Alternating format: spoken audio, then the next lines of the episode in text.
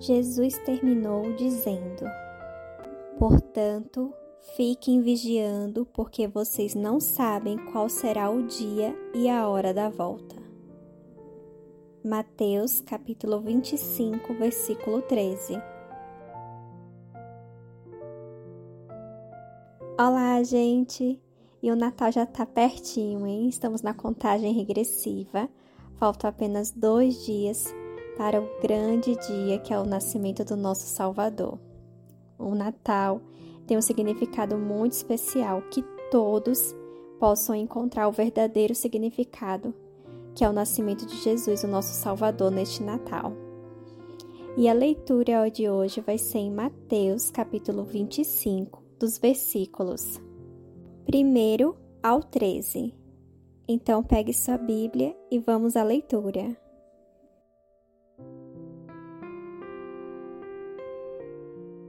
As dez moças. Jesus disse: Naquele dia, o reino dos céus será como dez moças que pegaram as suas lamparinas e saíram para se encontrar com o noivo.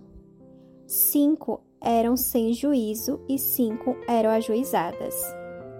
As moças sem juízo pegaram as suas lamparinas, mas não levaram óleo de reserva. As ajuizadas levaram vasilhas com óleo para suas lamparinas. Como o noivo estava demorando, as dez moças começaram a cochilar e pegaram no sono. À meia-noite se ouviu este grito: O noivo está chegando! Venham se encontrar com ele! Então as dez moças acordaram e acenderam as suas lamparinas. Aí as moças sem juízo disseram às outras: Dei um pouco de óleo para nós, pois as nossas lamparinas estão se apagando. De jeito nenhum, responderam as moças ajuizadas. O óleo que nós temos não dá para nós e para vocês.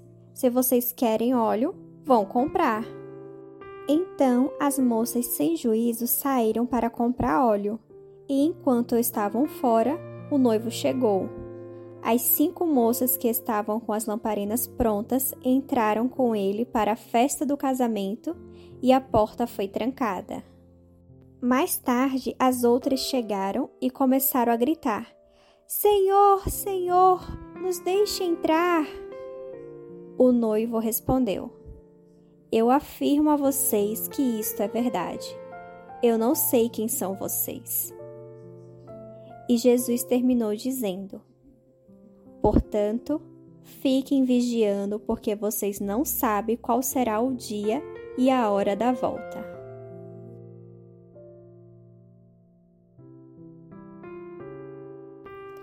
Essa é uma das muitas parábolas que tem que Jesus conta como seria, é como é um retorno, né?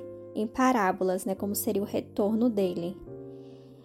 Aqui a gente tem um ponto principal que é a gente estar vigiando sempre, porque a gente não sabe nem o dia e nem a hora que ele vai voltar.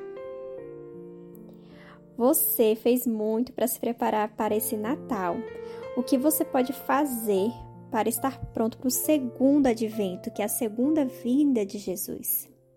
Faça uma reflexão no dia de hoje sobre como está a sua preparação para a segunda volta de Jesus. Fiquem todos com Deus e até amanhã. Beijos.